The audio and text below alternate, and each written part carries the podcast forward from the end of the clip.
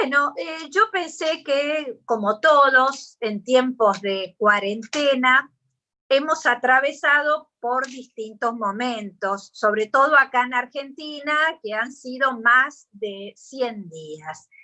Bueno, la cuarentena nos ha servido para reconvertirnos eh, y adaptarnos a nuevas formas de estar, de vivir, de trabajar, es decir, desde empezar a usar un barbijo, que por lo menos a mí me acuerdo los primeros días me, me costaba respirar, ponerse los anteojos, lavarse las manos más a menudo de una manera distinta, recibir los productos del supermercado y lavar uno por uno, y las verduras, y también para el trabajo, bueno, en mi caso yo atiendo pacientes, lo empecé a hacer por videollamada, que nunca me hubiera imaginado, a dar charlas vía Zoom, a encontrar a mis nietos, a mis amigas vía Zoom, como que, bueno, hemos tenido que adaptarnos a muchas cosas. También a los cambios en cuanto a la limpieza de la casa, la cocina. En mi caso yo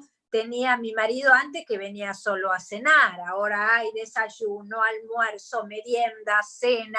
Entonces, hay una manera diferente de conectarnos y de estar en familia. Nosotros somos los dos, pero de alguna manera igual el trabajo de la casa requiere de otras cosas. Yo antes tenía una ayuda, ahora en este momento no, y bueno, requiere de más trabajo.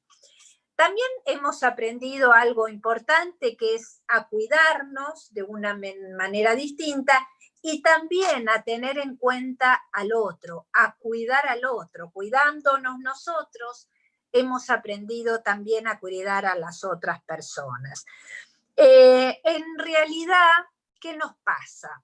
Hemos pasado a lo mejor por muchas emociones durante este tiempo y también han pasado, muchas personas que escucho, que han tenido pensamientos futuristas, ¿no? Que, de cosas que no existen, y esperemos que no existan, pero que dicen, voy a perder todo lo que tengo, me voy a quedar sin trabajo, si seguimos de cuarentena me fundo. Es decir, pensamientos negativos que los pensamientos no van por un lado sin un cuerpo y sin las emociones. Es decir, es como el Yeser hará que empieza a trabajar y a, entrar en, nuestra, en nuestra vida cotidiana. Entonces, bueno, lo primero que tenemos que pensar, y esta es una herramienta de la programación neurolingüística, es a poder separarnos de la emoción si el pensamiento aparece, la primer técnica es,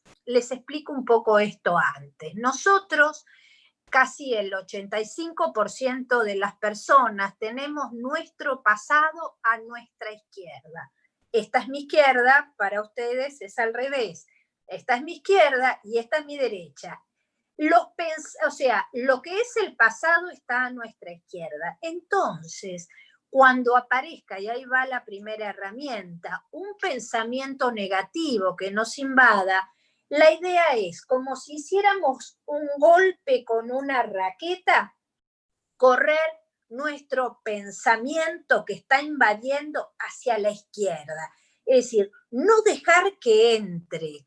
Tenemos que aprender, como les decía antes, a poner afuera esa emoción y a tener como si tuviéramos el control remoto de nuestras emociones y manejarlas, poner afuera, porque sabemos que cuando la, la, emoción, que cuáles son esas emociones que pueden aparecer, el miedo, eh, la desidia, entonces me quiero quedar en casa y me quedo en pijama todo el día sin hacer nada, el miedo, no salgo ni a la esquina y estoy cada vez más quisquillosa con la limpieza, o aparece la ira, o aparece la bronca, porque no nos podemos manejar como no, no nos sentimos libres de hacer lo que hacíamos antes y muchas veces nos lamentamos por la vida que teníamos antes del 20 de marzo.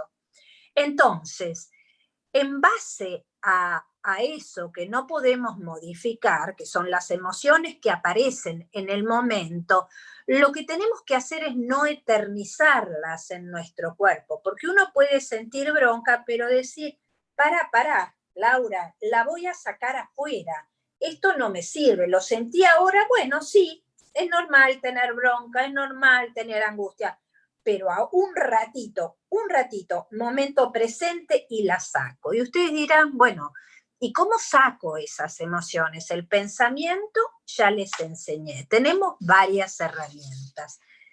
En principio les quiero explicar que nosotros tenemos las terminales nerviosas en las palmas de nuestras manos y en los pies. O sea, que por ejemplo, la cocina, la masa, hacer jalá es una herramienta maravillosa, porque el tema de amasar, de conectarnos con la masa, y ustedes saben que cuanto más amasemos, mejor es, mejor va a salir la jalá, o pizza, o pasta, o lo que quieran, y golpear la masa y estirar y golpear y pegarle. Esto es una herramienta todo lo que hagamos con las manos, ¿eh? no solamente la masa, pero es algo que nos permite sacar de nuestro cuerpo la emoción negativa. Eh, otras cosas que podemos hacer es el arte. Yo les cuento, no sé pintar ni nada, pero me compré acrílicos, me compré dos bastidores y empecé a pintar, hice dos cuadros en cuarentena, lindo, feo, no importa el resultado, pero es predisponerme para estar en un estado sano, saludable, eh, en cuanto a pensamientos, a tener limpia el alma, a tener limpias las emociones, porque en un cuerpo sano es difícil que nos contagiemos de un virus. Cuanto más altas tenemos las defensas, es mucho mejor. Bueno, pintar, esculpir, cocinar, cualquier actividad, jardinería, arreglar nuestras plantas, es decir, esto nos pertejer, bordar, esto nos permite sacar o corrernos de la emoción. Otra de las cosas, también en cuarentena lo inicié, yo tengo un hijo que vive en Italia y me había regalado el año pasado un cuaderno que todavía no había empezado a usar. Es un cuaderno hermoso, bien encuadernado, y dije, ¿por qué no escribir ahora eh, anécdotas de mi vida, de mi infancia, de mi adolescencia, con el objetivo de dejárselas a mis hijos y a mis nietos? tal vez nadie lo lea, no importa. Es sacar afuera a través de la escritura todo eso que probablemente a mis nietos les interese saber cómo era la abuela cuando era chica, o cómo era cuando era adolescente, o cómo fue que se casó, o cómo fueron las distintas situaciones que fue atravesando en la vida.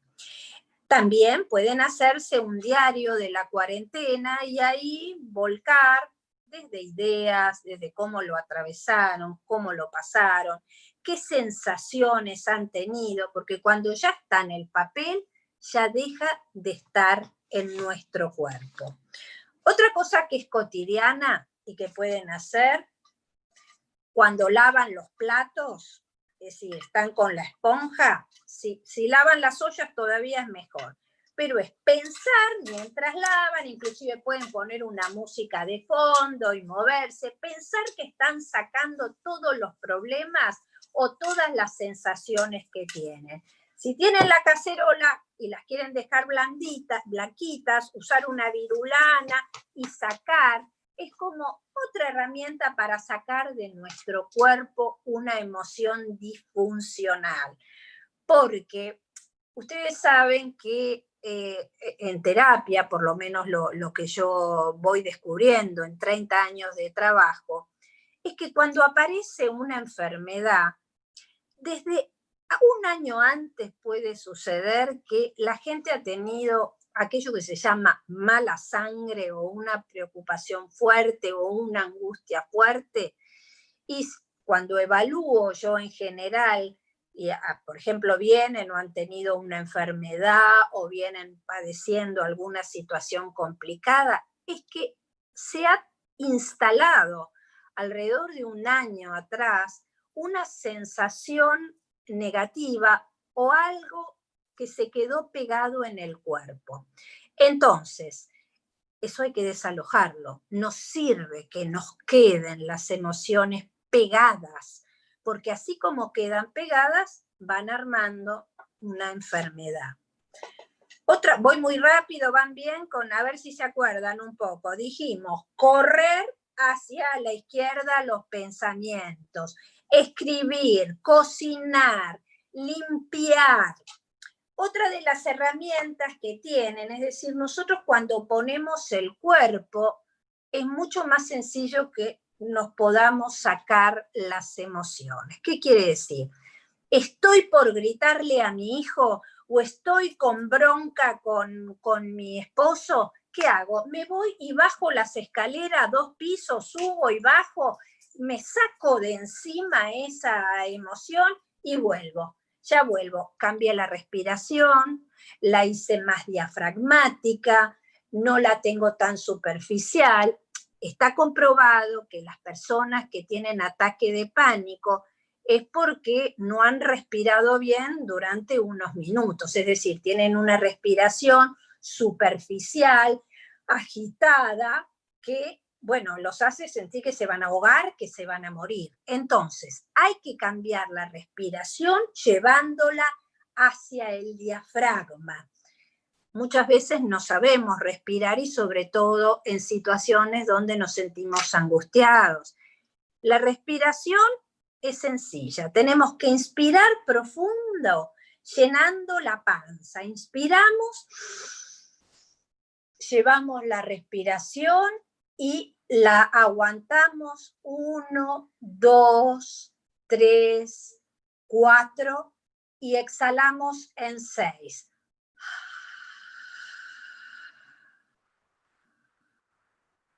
Con la boca abierta como si empañáramos un cristal para poder relajarnos, haciendo tres de estas respiraciones en un momento crítico y para poder pensar con más claridad, es importantísimo.